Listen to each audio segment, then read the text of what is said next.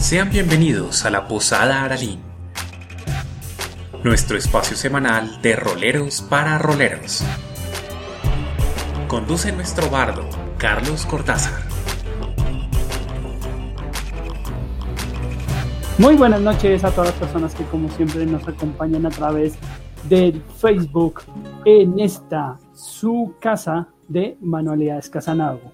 Hoy nuevamente en otra versión de su Posada Aralín, con un tema que es muy, muy recurrente dentro de los universos, principalmente de que tengan que justamente relación con todo este tema teológico, dioses. Va a ser muy interesante porque esto, eh, esto suma muchos, muchos universos y juegos de rol que tienen una fuerte noción y base justamente frente a este tipo de temas. Pero bueno, de esto justamente hoy vamos a tener eh, de invitado especial, como siempre, alguien de la casa que, hoy, va, hoy no solo va a estar acompañándonos, como siempre aquí en la posada, sino que es alguien que en el tema conoce bastante. Así que vamos a aprender justamente bastante sobre justamente cómo es este universo de los dioses dentro de este mundo de rol. Recuerden a las personas, como siempre, estar pendientes a nuestras transmisiones a través de, las diferentes plataformas en las cuales subimos nuestros, audios, eh, nuestros envíos también a través del canal de YouTube, para que no lo olviden y sigan allí pendientes con nosotros. Recuerden allí muchos saludos justamente a las personas de YouTube. Recuerden igualmente seguirnos a través de Instagram en nuestro espacio de Casa Línea al Piso Nagu. Allí nos pueden encontrar sin ningún problema. Igualmente saludar a las personas que justamente nos siguen a través de nuestros podcasts en Google Podcast, Spotify, Breaker, Pocket Cast, Radio Publi y Anchor. A ustedes mil y mil gracias. Y hoy con el programa, si no me equivoco, hoy es el programa número 16, espero que la memoria no me falle. Ahorita justamente Camilo me corregirá, pero bueno, justamente hoy Camilo justamente es nuestro referente también de invitado ¿Y por qué usted pregunta? Pero Camilo, claro que sí. Camilo es comunicador social y magíster en lingüista para hispánica, docente universitario desde hace 10 años, eh, rolero por vocación, artista por pasatiempo, aficionado a los temas teológicos y mitológicos. De hecho, hay varias cátedras al respecto. No, eh, se manda solito, bueno, ya no se manda solito, eh, tiene esposo a Julie, que es la que siempre nos salva cuando no, para que no hayan TFKs, y padre Miguel Ángel, que para ella lo han visto en un par de ocasiones, y mentorcitos de Doña Magdalena. Así que Camilo, muy buenas noches y bienvenido a esta tu posada Arali. Carlos, muchas gracias. Efectivamente, soy el menorcito de Doña Magdalena, mucho gusto. Eh, creo que aquí propiamente, em, pues simplemente habíamos entrado en eh, al aire y ya está, y ustedes pues nos han ido conociendo, pero qué, qué bueno es cuando vamos permitiéndonos construir esta pequeña comunidad y los conocemos a ustedes, ustedes nos conocen un poco a nosotros. Y aprovecho en este momento, le damos un saludito a Andrés Romero. Andrés Romero, qué pena, está dándome un poquito aquí de guerra al tema. Aquí está, qué buenas noches. También saludamos con todo el cariño del caso a Edwin Latorre, que, que es súper fiel aquí. Efectivamente, yo no me mando solo. Muchos Así que, eh, Gotita Linda, muchas gracias por estar ahí al otro lado de la pantalla escuchándonos. Eh, David Zanauria, jugador de mi mesa, sobreviviente de mi mesa, con su segundo personaje, medianamente ahí va. Eh, hola David, qué bueno que estés por aquí. Eh, Leo Merchan, el menorcito de los Merchan, qué bueno que estés por acá, que también dice aquí que se le puede rezar a Moradín, Domatoin o Clanguedín, pero siempre habrá un dios por encima de cualquier panteón, el dios de los dados. Interesante. Y eh, aquí continúa, qué pena, eh, pero ya empezaron aquí a armar un diálogo por aquí. Dice, dice David que me he cortado el pelo. Así es, como cada dos meses. Mi, esposa, bueno, ya les estoy contando demasiado, pero ella se encarga de mi pelito y el, de, y el del de mi niña. Eh, y aquí está también, ¿quién más está por aquí? Se. Eh, ¿Cómo estás, Zenucon? Qué bueno que estés por aquí. Y, pues este buen hombre que vuelve a decir que, y sí, jajaja. Eh, efectivamente, Charlie, programa 16 ya. El día de hoy pues nos metemos con, con, un tema apasionante, qué pena, soy invitado, co-presentador, no, no se nos han acabado las opciones, es que la verdad este es un tema muy interesante y quise tomar la vocería, por eso le dije, Carlos, déjeme ser, déjeme ser invitado y no ponga mi foto, que sea una sorpresa que yo estoy aquí, porque el día de hoy tendremos más sorpresas de las que les estaremos hablando más adelante, pero creo que usted aquí ya empieza a ver parte de la sorpresa, eso no hacía parte de la decoración la semana pasada, de eso le hablaremos en un rato.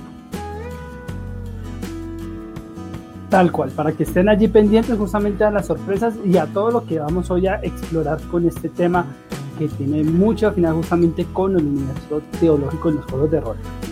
Entonces, bueno, Camilo, justamente para introducir a las personas en todo este universo, ¿cuál es la importancia de las religiones en el mundo fantástico? ¿Cómo, yo agregaría ahí, además de la importancia, ¿cómo podríamos definirlas? Definir la religión dentro de un entorno de mundo fantástico y dentro de un juego de rol? Bueno, vuelvo a sentirme en una de mis clases cuando me, hace, cuando me haces esta pregunta, Charlie. Eh, la religión, lo siento, me voy a meter con la etimología, pero la religión viene del latín religio, tiene dos sufijos, donde se habla del ligare, se habla del legere, y los dos sufijos dicen cosas distintas. Se puede interpretar como la vinculación voluntaria del creyente a determinado sistema religioso o el que me gusta a mí, pero digamos no se aplica tanto en un, en un juego de rol, y es cómo determinadas creencias me confrontan, eh, en la medida en que yo voluntariamente me someto a ellas. Toda religión tiene eh, tres componentes, tres componentes clave. Tiene un conjunto de creencias, tiene un sistema normativo y tiene unos actos de culto. Esto eh, hace parte de toda religión. Y, perdón, la importancia. La importancia, muchas veces nosotros, muy occidentales, muy, muy laicistas, muy laicistas en cuanto a la interpretación de la religión, y ahorita que está de moda ese libre pensamiento bajo la religión y no sé cuántas más cosas. Eh, sí, David fue estudiante mío, entonces aquí, aquí comenta que, que, esto ya lo había visto en clase, efectivamente. Sí, David, es lo que hay. Eh, sin embargo, en un mundo fantástico, en un mundo fantástico hay que eh, ubicarnos. Yo sé que ahorita está un poco en polémica lo del estereotipo occidental, fantástico, pero lo siento mucho, esto por antonomasia es lo que construye un juego de rol tipo Calabozos y Dragones. Y váyase usted al medioevo. En el medioevo, la religión eh, e incluso un poco más atrás, coge usted el contexto de Teros, por ejemplo, que se mete en un entorno griego y tiene algo súper importante, tiene algo súper importante y es la construcción religiosa mítica, donde hay una presencia, perdóneme porque aquí me estoy metiendo con mucho tecnicismo, pero es la presencia eh, teísta, es los dioses que están detrás de todos los fenómenos naturales y sobrenaturales. Bueno, depende, Depende de qué, del DM.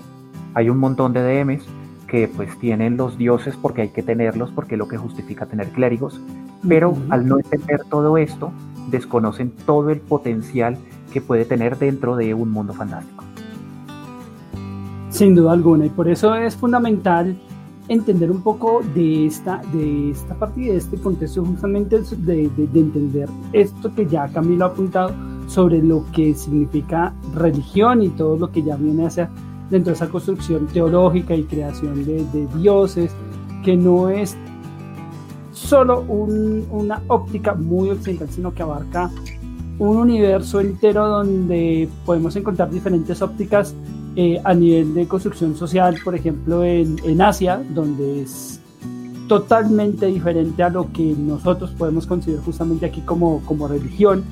Y de allí justamente viene, viene la siguiente pregunta, eh, que es muy, muy afín justamente a esto, que es hablar, digamos, de esta diversidad de dioses, por así decirlo, y es, ¿qué elementos debe tener un panteón coherente? O sea, es todo lo que es esta construcción de, dioses, de este Olimpo, por así llamarlo, para, hacerlo un poco más cercano dentro del imaginario de nuestra audiencia.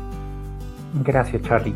De hecho, voy a, voy a seguir trabajando sobre la línea de, de, calabozos y dragones, aunque también se podría hablar en otros juegos donde los dioses también hacen presencia.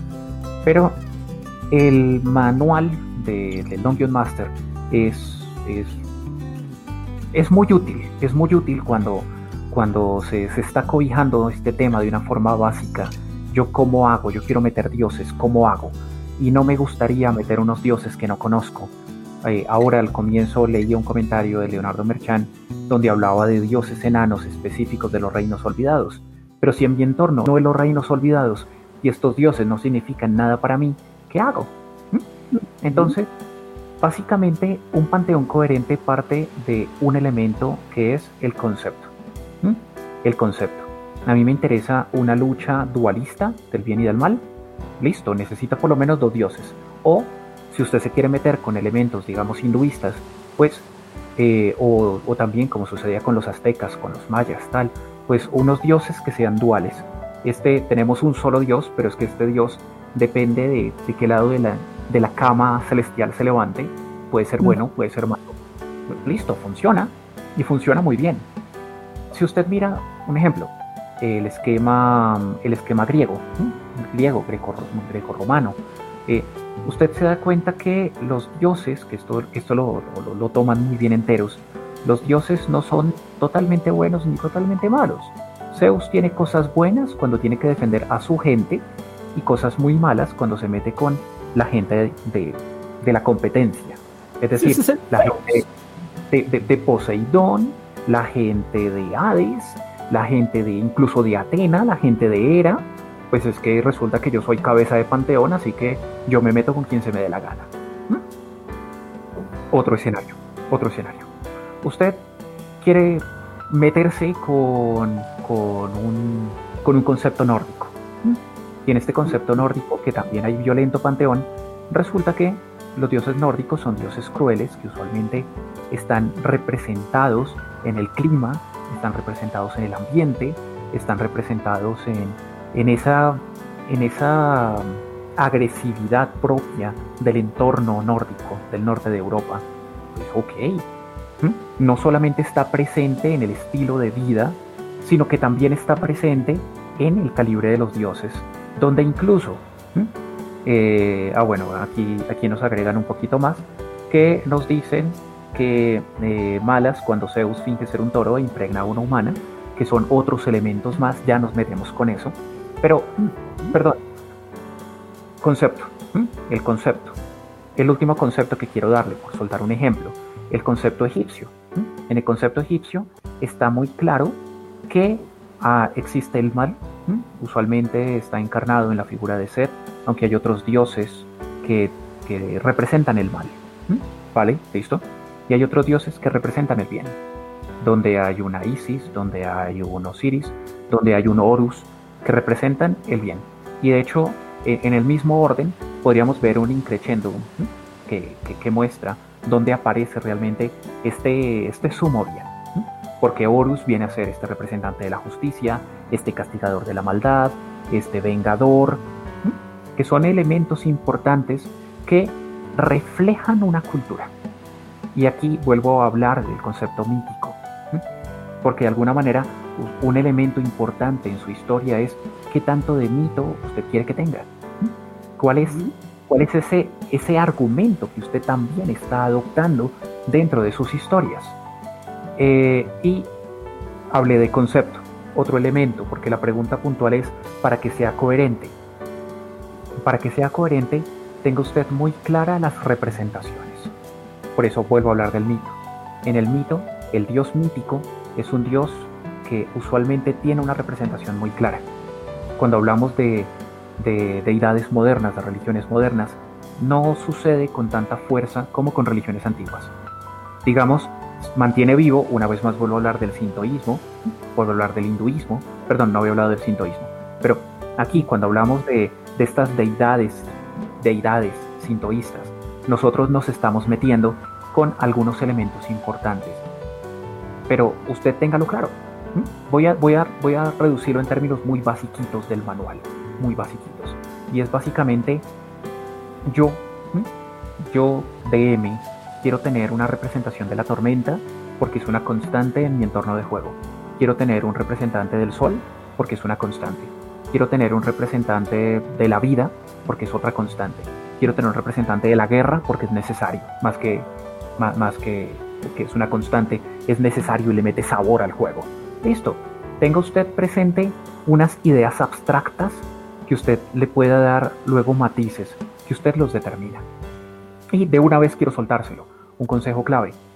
Eh, lea, lea porque hay un montón de conceptos, no, mire nomás los cuatro que le he dicho en, en cinco minutos, un poco más de cinco minutos, pero son conceptos que ya están.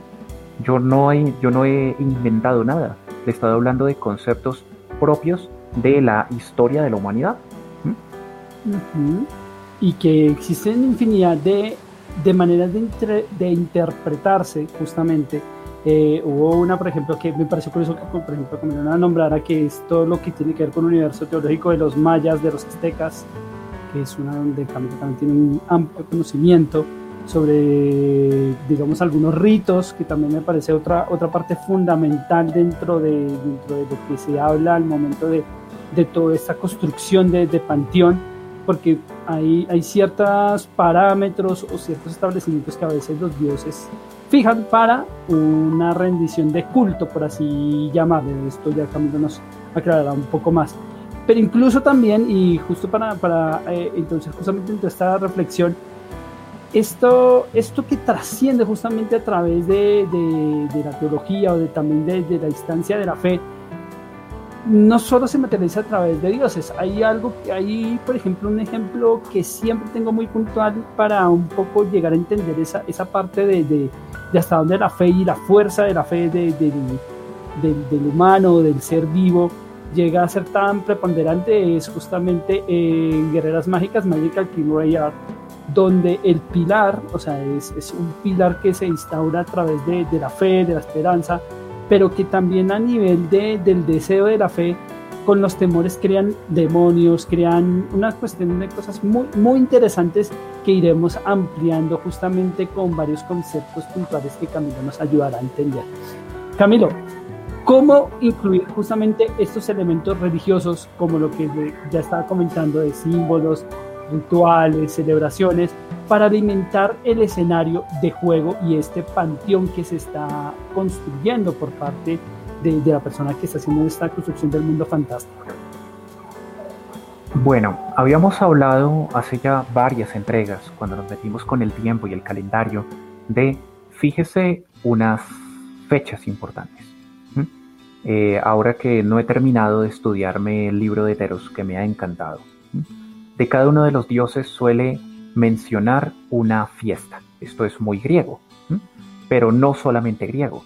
Usted mire un calendario eh, occidental promedio y muchos de estos tienen lo que entendemos como un santoral.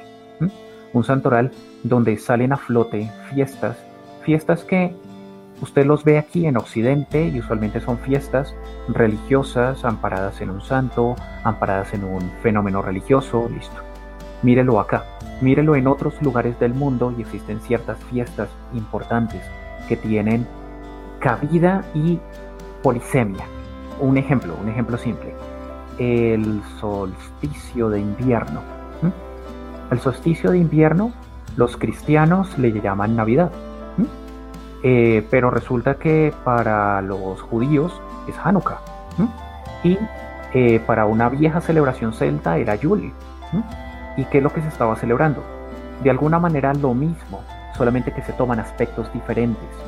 Otro ejemplo es lo que sucede, perdón que ahora se me escapa exactamente el nombre, no recuerdo ahorita si es Lugnasat, no, no es Lugnasat, es Samhain. ¿Samhain? Sí, Samhain.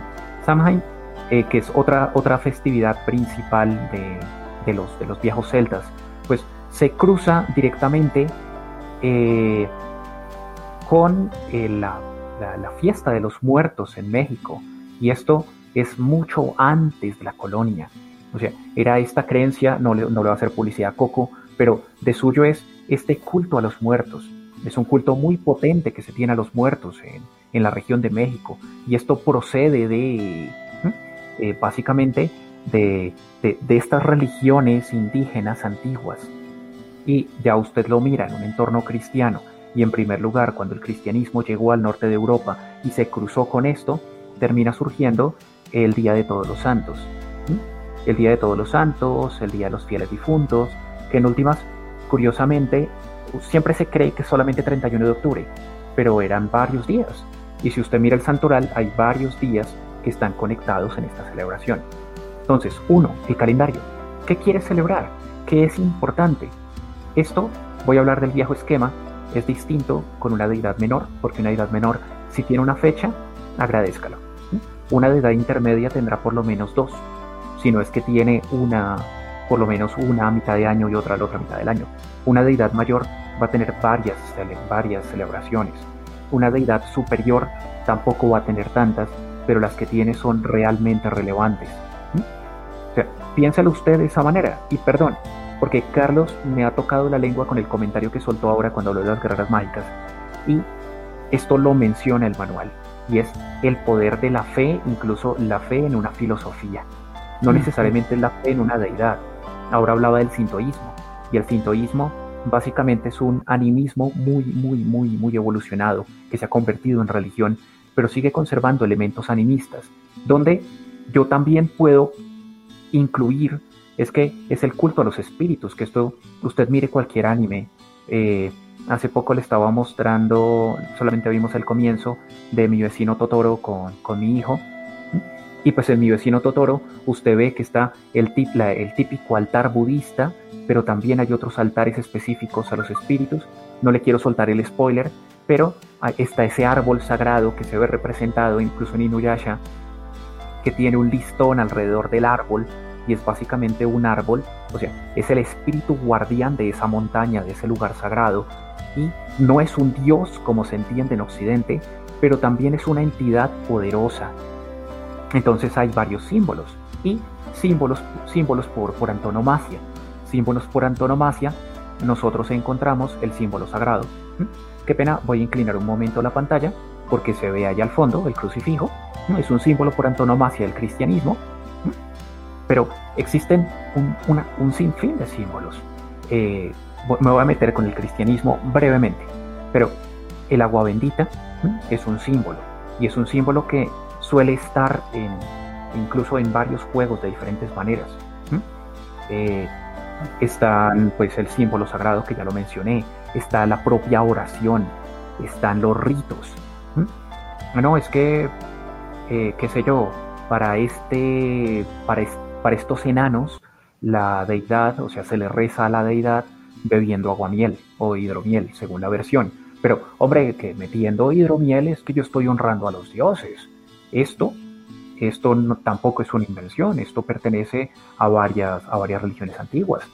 Eh, los romanos, los romanos antes de tomar derramaban un poco de vino en el piso, básicamente para honrar a los dioses y honrar mm. también a los caídos antes de empezar a tomar ellos. ¿Mm? Las monedas en los ojos para los muertos. Gracias, Charlie, porque existen también otros elementos que incluso llegan hasta nuestros días. Eh, esas monedas en los ojos, todo rito funerario, los ritos de nacimiento. ¿A usted qué le pareció divino el Rey León?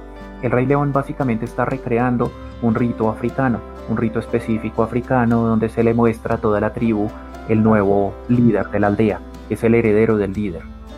Ya, Wakanda por siempre, ahí está. levantemos al, al, tigrillo, al tigrillo negro, listo, ya está.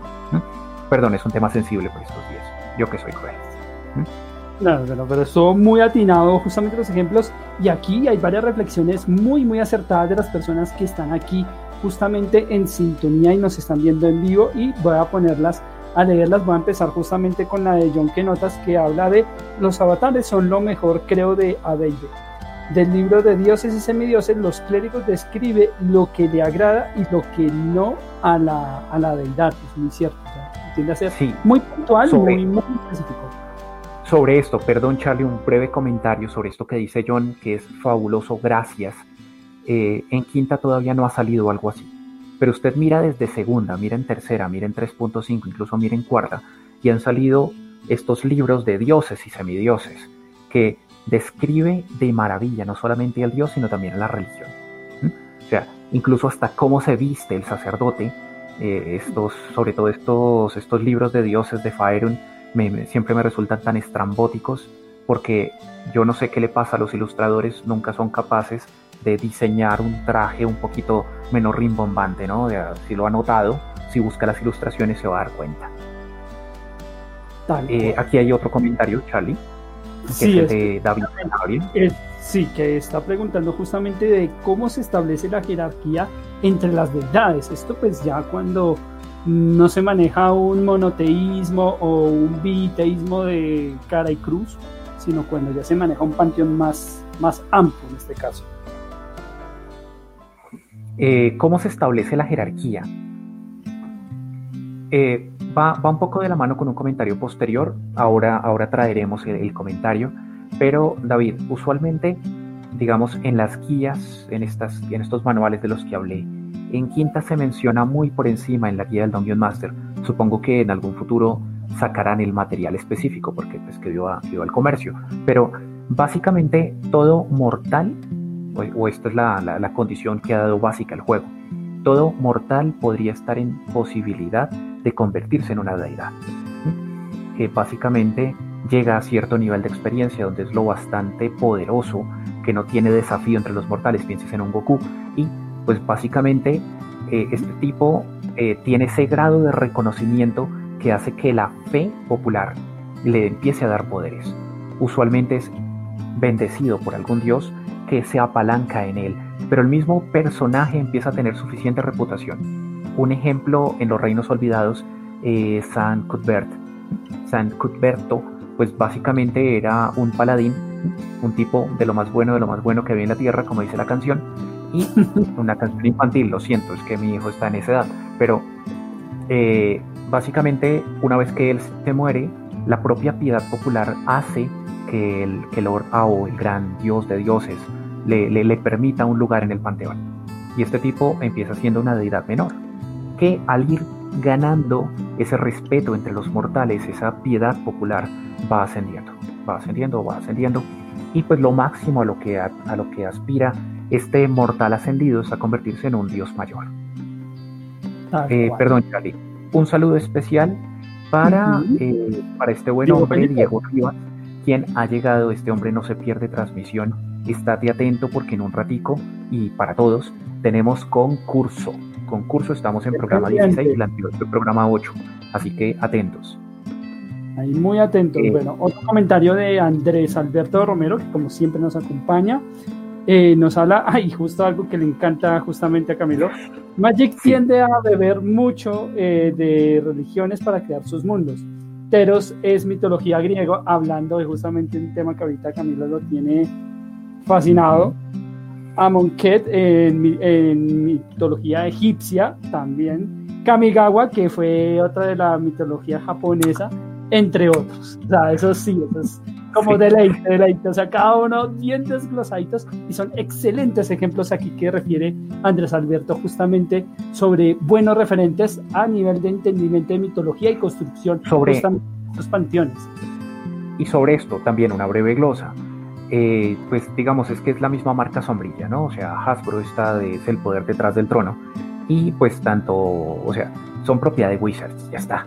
O sea, tanto Magic como Dungeons han producido unas alianzas súper interesantes en manuales más o menos grandes, donde sobre todo este brochazo religioso a usted DM que quiere hacerse una idea, lo, lo encuentra y lo que le haga falta búsquelo en Homebrew.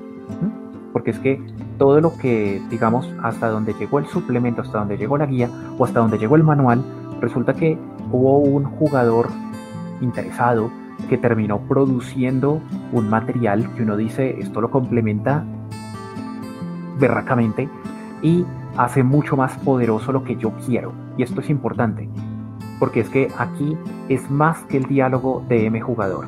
Esto es decisión del DM. Un poquito tiranía del DM.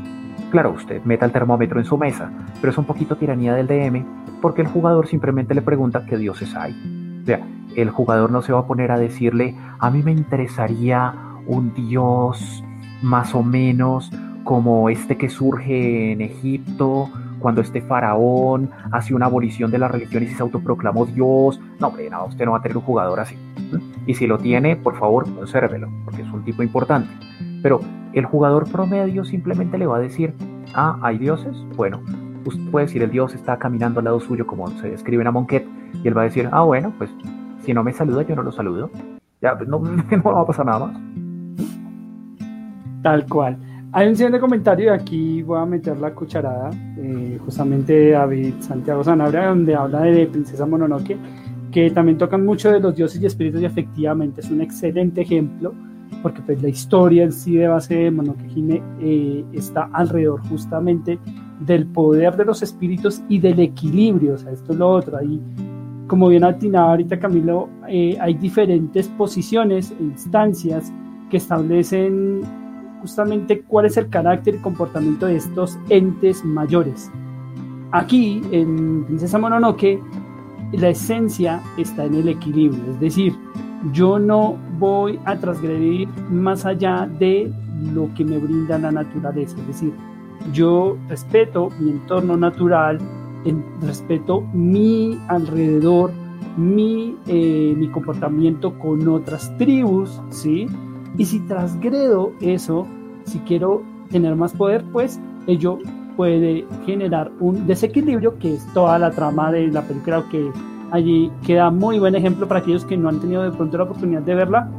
Mírenla, pues para no soltarles justamente el spoiler frente, frente al tema, que es muy atinado y muy buen ejemplo aquí que nos apuntaba David. Bueno, Camilo, avanzando, y esta es muy, muy, muy buena pregunta porque pues, luego en la parte de anécdotas habrá la pregunta al respecto. Es cómo un ser superior, como un dios, puede ser un buen PNJ. Bueno, depende. Depende de usted qué quiere. ¿Usted quiere que sea, eh, digamos, ayuda para la mesa? Que le, que le permita justificar, justificar echarle un cable porque resulta que tienen esa facilidad horrible para matarse entre ellos o matarse solitos, qué sé yo, está ardiendo, esto es una anécdota de lo que pasó en juego, está ardiendo el pueblo y les da por saltar la muralla y los dos paladines lo hacen al tiempo y los dos se sacan un uno y los dos casi se matan solamente saltando la muralla porque se dieron un ranazo, entonces el dios de los dos paladines tiene que intervenir para evitar que los dos mueran, es una opción básicamente está alineado con el concepto y por eso es que esta palabra del concepto divino es importante. Y es qué tipo de Dios es. ¿Es un Dios, eh, digamos, cercano? ¿Es un Dios lejano? Y, y por eso aquí conecto con lo que decía Andrés Romero, porque cada uno de estos tres ejemplos que él dio habla de grados de cercanía. Y conectado con algo que Carlos decía, complementando lo de David, Princesa Mononoke, digamos que también tiene un eco importante, sin, sin ser una inspiración, porque de hecho está basado es en, en el contexto, eh, toda la leyenda de Ang, Avatar, Avatar, la leyenda de Ang, pues también está hablando de este escenario lleno de espíritus, donde el equilibrio es importante, donde se evidencia muy bien qué pasa cuando el equilibrio se rompe. Ya luego en la leyenda de Korra, tres cuartos de lo mismo, es el equilibrio roto, pero es una tecnología que empieza a avasallar la naturaleza, que también es lo que describe Princesa Mononoke. Y entonces cuando se rompe este equilibrio, ¿qué sucede? Pero mírelo desde ahí. Usted tiene el concepto y usted dice, eh, ok, ok, mm, me interesa que sea cercano, listo, ¿qué tipo de Dios es? No, es que a mí me gusta trabajar el mundo de los espíritus, entonces es un espíritu grande, listo. Este espíritu grande, pues digamos, no enviará ángeles porque es un absurdo, pero enviará espíritus, enviará kamis menores. Es un hada que también lo puede, puede funcionar en este caso como un espíritu, porque viene desde el, desde el Feywild, desde, la, desde el reino de las hadas, el reino de Oberón, desde ahí llegan hadas, o eh, fácilmente aparece una florecita y de repente la florecita tiene una carita y la carita empieza a hablar con voz de hombre gruesa. Oh, tú muchacho, tú deberías salir de aquí porque estoy a un pelo de matarte. Hombre, que, que, le mete contexto. O sea, usted puede jugar con muchas cosas. Un ejemplo, perdóneme que siga hablando de espíritus, pero un ejemplo que me encanta en Avatar es un espirituoso que cuando está calmado es un panda y cuando está enfurecido, cuando está rabioso, se convierte en una bestia grandotota, es como un oso del tamaño de una montaña, pero es horrible la, la, descripción física, o sea, se vuelve un poco amorfo y es violento. ¿Mm? Listo, brinco de, brinco de escenario. Un dios normal puede mandar ángeles en Amonkhet, de hecho utilizan ángeles, usualmente ángeles momificados, pero ángeles. Cuando se mete con Teros, pues hay diferentes emisarios y cada uno de los dioses tiene diferentes emisarios. Entonces, ¿cómo funcionan los emisarios? Esto si el dios es bueno. Si el dios es malo, piénsese los emisarios en sentido contrario. Le voy a poner un ejemplo cercano, ocurrió hace poco. Resulta que eh, está esta diosa en particular que no le gusta que se rompa el equilibrio en mi mundo de juego y eh, uno de los, uno de los eh, personajes ha revivido varias veces. Entonces, ¿qué hizo? Se le apareció en sueños a un sátiro y le dijo, búscate a fulano de tal que está en tal sitio, mátalo en mi nombre. Y el sátiro hizo caso. ¿Mm? Ya listo, y de hecho casi lo mata de un golpe. ¿Mm? Es, otro elemento más. Eh, Diego Rivas incluye también, seguimos con Magic, cuando se habla aquí de, los cants de, de que dice aquí mitología mongola, muy parecido a las novelas del imperio, eh, aquí se está apelando también a elementos totémicos, también vinculados con Princesa Mononoke. Es, es el animal que adquiere cierto estatus superior. Voy a destacarlo aquí. Adquiere cierto estatus superior y este estatus superior aparece. El asunto es, recursos están los que usted quiera. Lo importante es que usted logre ser lo bastante creativo y que sea coherente. Si el Dios los está ayudando, que haya una explicación muy clara de por qué ahora les dio la espalda. Porque puede pasar. Algo ocurrió y les dio la espalda. Algo ocurrió y le cortó el chorro al clérigo. El clérigo hizo el super rezo y ¡pa! Lo que siempre ocurre, ¿no? El jugador dice, ay, pero DM, ¿cómo así? ¿Por qué? Dice, no sé, no me preguntes a mí, yo soy solamente el DM, pregúntale a tu Dios. Ya, funciona muy bien. De repente al orar no siente lo mismo.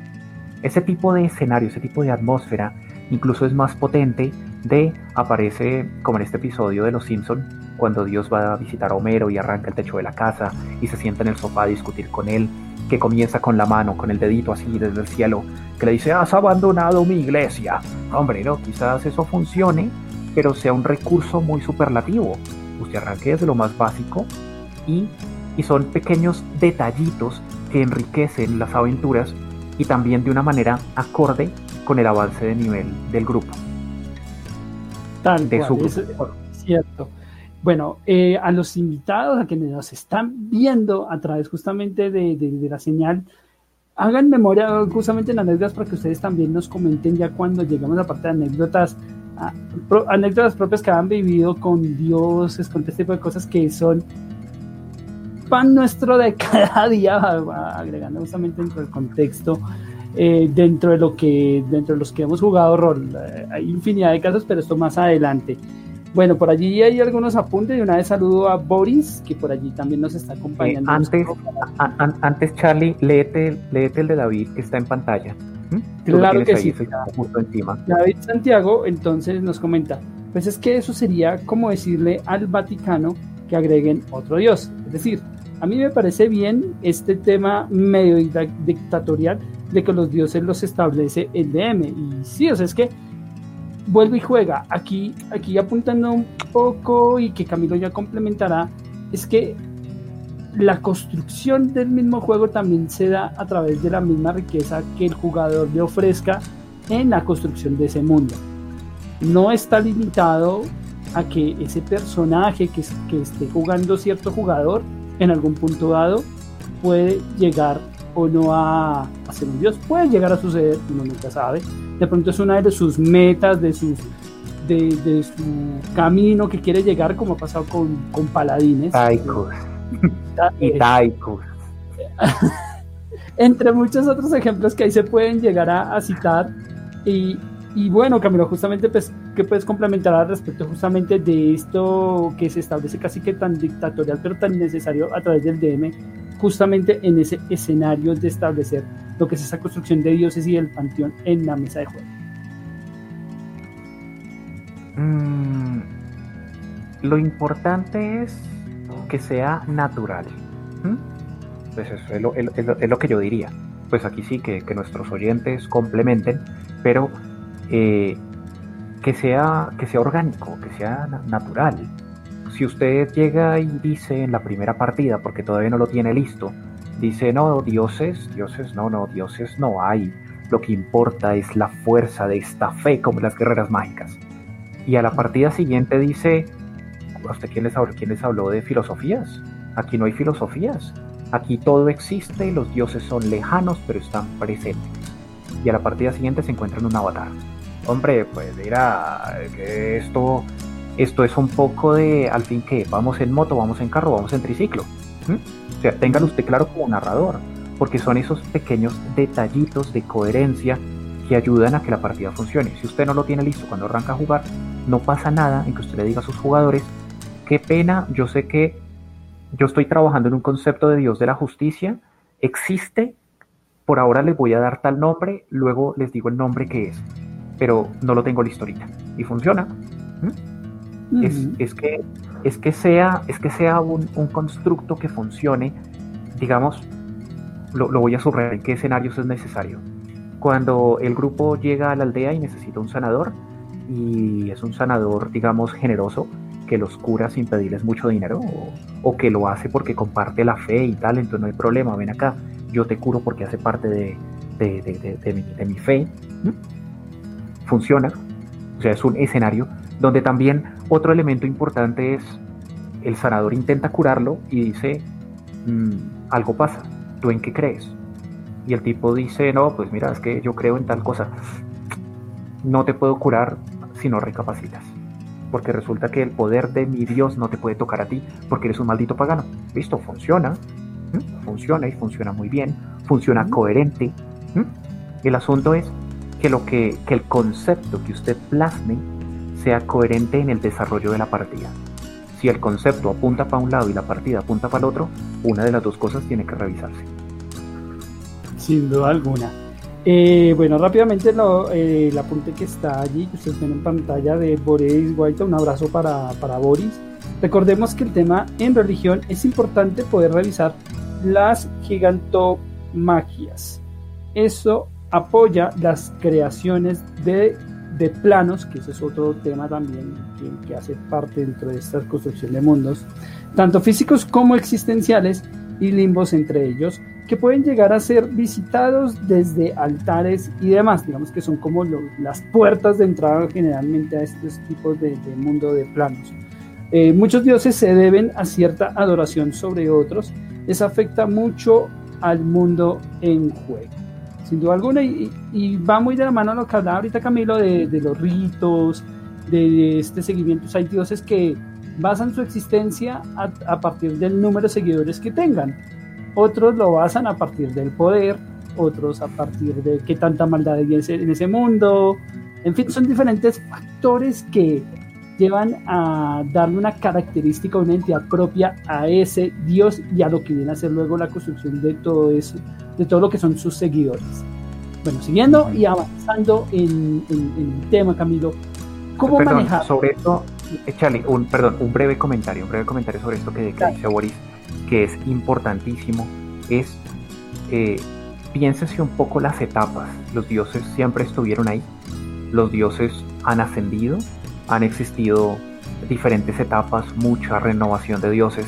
Piénsese usted este juego de tronos que, se terminaba el saludo hablando de nombre de los dioses antiguos y nuevos, que, que le da un poco de sentido. Hay dioses antiguos y hay dioses que están surgiendo. Hay este que, Dios del fuego, que promulga ser el único Dios. O sea, ok, eh, no, note que le da sentido. Y cuando hablaba de las gigantomaquias o titanomaquias, pues básicamente es lo que existió antes, estos titanes que tuvieron que ser vencidos por los dioses actuales, enteros, estos arcones, estos arcontes, que fueron vencidos por los dioses actuales de, de Teros. Ok, o sea, piénsese un poco también este escenario, porque le da riqueza, que era de lo que hablaba Boris. Hay templos, templos vigentes que tienen sus clérigos y tal, hay templos abandonados, existen templos de dioses antiguos, hay males antiguos encerrados, piense usted en un cronos encadenado, varias, varias cosas. Eh, eso, enriquece, de hecho, justamente ese, eso que hablabas, Camilo, de la, de la construcción del panteón, esas historias. Un saludo especial a Robin Peña. Ah, muchos saludos, Robin, que este sábado estará allí como nuevo jugador. Un saludo para él. que disfrute allí. Ojalá le vaya muy bien. ¿Va a ser nuevo? Vamos a darle de suavecillo, con cariñito y afecto. bueno. ah, yo sé. Yo soy amor y paz. Bueno, retomando el tema, Camilo, hemos hablado mucho de relación, digamos, de, también de, de, la importancia de la religión, pero esta pregunta me parece muy pertinente de, abarcar. seguramente se va a extender un poco porque es fundamental hablarlo, y es cómo manejar relaciones, religión, política e interreligiosa para traer conflictos divertidos dentro de una mesa de juego. Upa, no venga, pasito, pasito. Ajá. A ver, y leemos un poquito históricamente. Una vez más, parta de referentes. Hace poco, el, nuevo emperador de Japón, usted creo que habrá visto en noticias, el tipo resulta electo. Y, es escandaloso en Occidente. Lo, siento, tengo que decirlo así, con un, con un poco de, de, vaina. Eh, porque hace parte del rito religioso sintoísta. El tipo se acuesta con Amaterasu Omikami. No literalmente, se acuesta con una sacerdotisa que representa a Amaterasu Omikami pero el tipo está casado. ¿Cómo así? ¿Es una infidelidad? No porque se está acostando con una diosa. Esto hace parte de la religión y al mismo tiempo muestra un vínculo interesante que hay entre la religión y la política y estamos hablando del siglo XXI. En otro tiempo se, se, mantenía, sobre todo pues en el medioevo, que todos los dioses eran, que todos los reyes eran elegidos por los dioses. Y entonces había una ceremonia de investidura para los reyes. En Egipto, básicamente el faraón era hijo de Ra, era hijo del sol, él era descendiente de los dioses, él era el sol que caminaba entre los mortales. Y si usted mira la iconografía egipcia clásica, pues es que Faraón era mucho más grande, eso o estaba servido por, por un palumpas, pero básicamente, la, o sea, fue hasta el imperio medio y el imperio, y el imperio bajo donde Faraón tenía el mismo tamaño que, los, que el resto de mortales. Al comienzo, iconográficamente hablando, era mucho más grande que muestra una relación muy estrecha entre religión y política. Básicamente, en Dragonlance, por ejemplo, antes del cataclismo, pues es que estaba la figura del sumo sacerdote, este sumo sacerdote que tenía una investidura sagrada, el tipo resplandecía en poder, y resplandecía en poder solamente para el que lograba ver más allá de, de estas apariencias pues se daba cuenta que era un mortal más y un mortal muy cansado porque tenía a cuestas toda la religión del mundo, o sea, el culto a los dioses del bien, porque en Dragonlance está muy dividido, dioses del bien, dioses de la neutralidad, dioses del mal, entonces quien, era capaz de ver más allá de lo que este sumo sacerdote llevaba a cuestas, que eran muy pocos, porque el hechizo era muy potente, el encantamiento era muy potente, pues hombre, que se daban cuenta que era un mortal más. Pero es es como la religión acolita que hay mortales divinizados y cómo esto termina produciendo, en, por ejemplo, en la India, las castas. Usted nace en una casta y de esta no cambia. Tres cuartos de lo mismo en el Japón medieval. Había castas de las que usted no... Era muy difícil que pudiera brincar de una a otra y estaba muy mal visto que usted, que era de una casta superior, se metiera o tratara a alguien de una casta inferior. ¿Listo? son elementos que van de la mano en este entretejido importante. Entonces, ¿cómo meterle conflicto? Pues simple, no todos los sacerdotes son, son honestos y no todos los dioses necesitan sacerdotes honestos. Hay dioses que lo que les importa es garantizar adoradores, no les importa que, que sus sacerdotes no sean tan honestos. Entonces, pues, ¿qué pasa? Ya está, no hay problema. Eh, entonces, eh, aquí de hecho lo voy a leer, Boris, nos, Boris, Guaita no, nos incluye. La iglesia o religión y la política siempre han tenido relación, dígase bulas papales que ponían o quitaban reyes. Sí, sí, sí, o sea, este es un ejemplo y, y, nosotros aquí de nuevo nos estamos metiendo con esta cultura occidental cristiana, pero un ejemplo más, un ejemplo más. Eh, básicamente el César, el César también era un personaje elegido por los dioses que miraba de tú a tú a estos dioses. Y sin embargo, cuando llegaba algún anuncio de los sacerdotes, el César escuchaba. El César leía augurios. El César respetaba los augurios que leían sus, sus, sacerdotes. En estas religiones antiguas era, era común la figura del intérprete, del adivino, del agorero, de el que estaba leyendo las señales que estaban presentes, porque los dioses hablaban a través de, de misterios. Tal cual, ahí voy a contar un buen ejemplo que todos creo que recordarán 300 justamente dentro de lo que, bueno, los que han leído la Iliada o en la misma película, que sucedió justamente. Podría, podía el rey querer ir a la guerra, pero no por encima de los designios de aquellos sacerdotes que decían si debía o no debía ir. Y ahí vemos esa confrontación del soborno, cómo sobornar a estos sacerdotes, o sea, es, ahí hay un elemento muy, muy importante que, justamente Camila estaba comentando y quería justamente acotar con ese ejemplo. Traer. Boris eh, sigue comentando. Gracias, Boris, estás en racha. No, no, mentiras. Eh, Boris eh, sabe un montón de estas cosas. Charlie, si quieres lo lees. Claro que sí, mire, las casas o castas en poblaciones muy chapadas a la antigua dentro de Pakistán aún las respetan y digamos, eres parte de una familia o clan, lo mismo sucede con los beduinos de Arabia, por eso buscan mucho casarse entre familiares para guardar el lineaje. Tal cual es muy similar a lo que justamente es con el emperador japonés que lleva un lineaje de un poco más de mil años como tal, para aquellos que no, no, lo saben por ese lado. Incluso hay que, hay que añadir ahí otro, otro detalle más. Eh, usted ve el mundial pasado allá en Rusia, que, los japoneses, pues terminó partido, creo que perdió Japón, y los hinchas se ponen a limpiar el estadio. Y usted ah. dice, ¿y esto qué contiene? Eh, ¿no? es simplemente riqueza cultural y o que civilizados son, es un respeto al kami del estadio. Básicamente es una manera de ellos contribuir a que no se corrompa el ambiente del lugar y que de esta manera los siguientes hinchas que asistan pues tengan un ambiente mucho más equilibrado, no tan propenso a la ira y que puedan disfrutar mucho más del evento deportivo. Ellos lo hicieron con una mentalidad religiosa. Dese cuenta que esto se convierte también en un poder político, porque resulta, eh, como, como que era uno de los eslóganes, si no estoy mal en la Revolución Francesa, Vox Populi, Voz Dei, la voz del pueblo es la voz de Dios.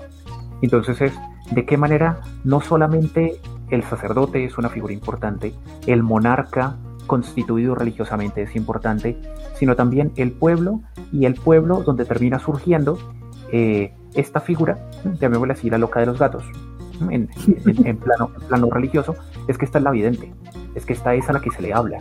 Y la piedad popular dice que esta señora es una ungida de los dioses. Pues hombre, que esta vieja le cree mucho, pero a la viejita le cree mucho más que al sacerdote, o más que al rey incluso. esta viejita no se sabe en realidad quién la inspira, quién la ayuda, podría ser el lord vampírico de la zona, el señor vampiro, y resulta que esta señora está guiando toda esta población cada vez más grande a su perdición. Y funciona, porque permite un tema importante, que, esto, es, que, esto, es, que esto creo que es lo, que Carlos debe estar por soltarme, es eh, cómo manejar o sortear el fanatismo. Pero dejo, dejo que Charlie nos no sorprenda. Justamente sí, para, para, para articular justamente frente a esto que estás indicando Camilo y es cómo tratar con PJs que no son creyentes y cómo conviene convertirlos en un momento, o sea, el famoso trololo que uno recuerda de of Empires, trololo, trololo. Es una de las cosas más divertidas de, manejar. Tengo que, tengo que decirlo, yo como de Emi, yo, yo lo disfruto mucho. Eh, yo disfruto mucho el diálogo, porque el, el PJ, el PJ en un entorno fantástico, aparentemente es libre. Aparentemente es libre. Luego de tres resucitadas, se da cuenta que en realidad la libertad no existe. La libertad es un concepto relativo. Entonces, ¿qué conviene? Tener aliados poderosos. Pero, digamos, ese diálogo queda muy impuesto cuando yo DM le digo al jugador mira, como te trajo fulano de tal, o te conviertes o te vuelves a morir. Funciona mucho mejor cuando se permite el diálogo PNJ jugador o PJPJ. ¿Mm? Funciona muy bien. O sea, es que este otro jugador que ya es converso, que ya es creyente, que es clérigo, que es paladín, pues hombre, que, funciona, que, funciona muy bien. Porque viene el diálogo. Y tienes, tienes tiempo para leer el libro. Tengo el libro. Podemos empezar el estudio de una vez totalmente gratis. Es algo que le va a hacer mucho bien a tu vida y funciona. Lo siento, funciona en la vida real, funciona en el juego. Eh, Boris nos manda un saludo y, y, dice, jajaja, que su gnomo no será convertido. Jajaja. Uno nunca sabe, recordemos el ejemplo, bueno, no tiene que ver con religión, pero si un bardo puede convencer a alguien de hacer muchas cosas, también puede suceder con, el más sabio de sabios de convencerlo. Tranquilo, Boris, tranquilo. Dice lo que pasó entre uno y la camarera, ¿verdad? es, otra, es otra historia, perdón. Es otra historia. Eh, Uy, antes, hay, una... Sí, proceda, Charlie. Vale, listo. Entonces, hay un sistema de juego que maneja el tema de la religión de manera particular, Mundo de la Oscuridad. Voy a extenderme un poco, así que pido perdón de antemano. No, es muy válido el apunte y siempre agradecido por, por lo que aportas, Andrés. Eh, Vampiro, la mascarada existe gracias al mito bíblico de Caín y Abel, de cómo Dios castiga a Caín y de cómo él aprende en su destierro de los, eh, los poderes gracias a Lilith el temor de todo vampiro es la genia, perdona ahí si lo puse mal, gena, en la cual Caín se despierta y devora a todos los vampiros. Ahora, en Hombre Lobo, el Apocalipsis tiene una cosmovisión muy bonita y es la creencia animista. Los espíritus son eh, entidades muy importantes y presentes en el juego. Y la misión de los hombres lobo es defender a Gaia de la corrupción de Wyrm, el cual es una de las tres fuerzas que mueven el mundo, creación, crecimiento, destrucción. Eh, en, en el olvido, uno juega como un fantasma que tiene temas pendientes, como un tipo de limbo, en el mundo físico y lucha porque en el mundo de la muerte el olvido no lo absorba a uno un mundo regido por Caronte. Eso me recordó mucho también, eh, ahorita que hablabas de Coco, de, bueno, también de, no, no tanto de Coco, del libro de la, de la vida, del libro de la vida, es de cómo los eh, fantasmas estos se van perdiendo a medida que los familiares y se van olvidando a través del tiempo. Cazador, la venganza trata sobre humanos normales que obtienen poderes de entidades superiores que quieren combatir a las criaturas de la oscuridad. No, entonces, gracias por el aporte, Andrés, al director, pues justamente eso, eso nos ayuda mucho a tener esta retroalimentación. Aquí da, hay, otro, hay, otro, hay, otro, comentario aquí súper bueno, sí, que nos da, que nos da Diego, que nos da Diego Rivas. No, no, no está completo porque también es un poquito extenso. Eh, qué pena el spoiler de la película Willow, súper recomendada también. Pero cuéntanos, Charlie. Bueno, entonces habla justamente en una película Willow, habla la deidad del bosque y la bruja reina eh, Morda. Justamente para ellas el poder está en los seguidores que logren otorgar el poder. Yo pregunto más allá del poder, que en sí es el porvenir de los dioses, también viene el comportamiento de dioses y el propósito de ellos y su funcionalidad. Para ello pienso que el otorgar una posición y función es fundamental. En el manual de tercera, la descripción de Mara y justamente cómo se otorga el poder es el sistema de economía onírica. El engaño es un arte y una forma de adoración. La iglesia enseña que cualquier cosa que se le quite a otra persona claramente no tenía la intención de pertenecer a esa persona y que cualquier robo en nombre de Oli Danmar aumenta el poder de la deidad. No, ahí eso súper bien la ponte y esto es algo que yo sé que a los, a los bribones les encanta. Mm. Aquí, perdón, Charlie, eh, eh, eh, un saludo especial para Axel Guerra, Y, una aclaración simple. Nosotros aquí estamos hablando de, construcción de mundos, tomando el referente por antonomasia que es Calabozos y Dragones, pero estamos hablando de construcción de mundos en juegos de rol. Juegos de rol nos da para mucho y eso que no nos hemos metido con Inomene Satanis Veritas, no nos hemos metido con Shadowrun, no nos hemos metido con Star Wars, ya es pues, mucho, porque realmente eh, esto es un brochazo general, entonces partimos del juego por antonomasia y usted replíquelo en su escenario como quiera, y también gracias a estos comentarios que nos ilustran. Un saludito, un saludito para, para, para mi gordito salvadoreño, Freddy Oyuela, qué rico que, qué rico que estés por acá, que te estés portando medianamente bien, eh, o algo así. Ahora sí, el comentario de David Zanabria. Listo. Entonces, David nos comenta que lleva poco tiempo jugando, pero me parece muy curioso que nuestra mesa de juego esté metida con un montón de embrollos y asuntos, como con tres o cuatro dioses, y es como si jugaran ajedrez con nosotros. Eh, sí, es la idea de los dioses, de hecho, esa es la esencia, y digamos que eso es algo que siempre le voy a aplaudir a Camilo, que tiene un manejo con deidades formidable. Nos hace llorar, pero se disfruta. Bueno, Camilo, ya hemos avanzado bastante en el tema y de esto muy seguramente tocaremos más adelante, como siempre con todos los temas. Recuerden dentro de ocho días estar muy al pendientes. Recuerden que hay concurso. Recuerden que nuestra tienda ya está más robustica y varias sorpresas para que tengan allí. Hay miniaturas, ya hay dados, tenemos unas goblins, tenemos bolsitas monedero, eh, ya tenemos por allí lanzador de dados, en fin. Y hay varias sorpresas que se peguen una miradita a esa, eh, a, esa tienda. Uy, sí, ese lanzador de dados, yo sé que Camilo lo dice, precioso, lo digo, hermosísimo. Para que aquellos que está, se Está por llegarme en físico, así que en próximas transmisiones los, los antojo con el lanzador. Está violento. Exacto cajitas en madera para guardar, que habrá, hay unas que ya pueden ver, hay una galería y otras personalizadas que también a su momento les tendremos. Hay muchas, muchas, muchas sorpresas más que justamente queremos compartir con ustedes para que también alimenten allí ese gusto y todo aquello que justamente disfrutamos aquí en este mundo de, de, rol que tanto nos encanta y nos fascina a través obviamente del conocimiento que es lo más importante. Camilo, como siempre, mil y mil gracias por estar aquí. Hoy como siempre como, co como coequipero y como invitado. Así que mil y mil gracias y sé que este era un tema que hace tiempo querías hablar porque pues es algo que te encanta, te fascina y el cual sabes bastante. Igual, como, como siempre lo decimos, ¿no?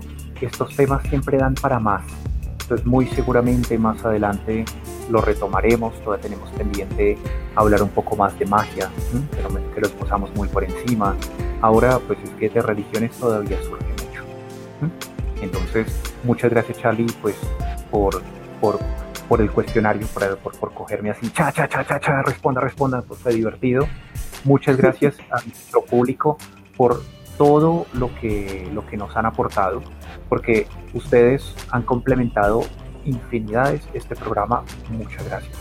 A usted que nos está escuchando en diferido, eh, le agradecemos también sus comentarios. Comente si nos está viendo en YouTube, le agradecemos el like, le agradecemos el compartir, le agradecemos el comentario. Entonces, usted que nos está viendo en diferido por Facebook, tres cuartos de lo mismo, déle like, compártalo. Eh, usted que nos está escuchando desde una de la gran lista que tenemos de redes, de, podcast, que ahora Carlos nos leerá, pues hombre, tres cuartos de lo mismo. Muy pronto estaremos en una emisora virtual. Hoy es martes y yo sé que a Carlos no se le olvidó, así que eh, ya empezaremos a sacar a lo A través de Radio Doki, emisora mexicana. Y muchos saludos y fraternos abrazos a todas aquellas personas que nos escuchan en Google Podcasts, Spotify, Breaker, Pocket Cast, Radio Publi y Anchor. Mil y mil gracias por ustedes hacer parte de Manualidades Casanago, por hacer esto que siga creciendo y que su, este espacio creado para rol por y para ustedes se siga expandiendo por todo el mundo. Mil gracias sigan juiciosos, cuídense, recuerden que estamos en una época de autocuidado, así que sean precavidos, las manitos juiciosos, eh, también el tapabocas, todo eso son 20 puntos de atrime que, sirven mucho, el que no los lleve eso es un uno rotundo y yo creo que en este momento jugarle a una pandemia con unos no es lo más indicado, así que ojo con eso. Esto ha sido todo por hoy, los esperamos en una próxima emisión. Síganos en redes sociales.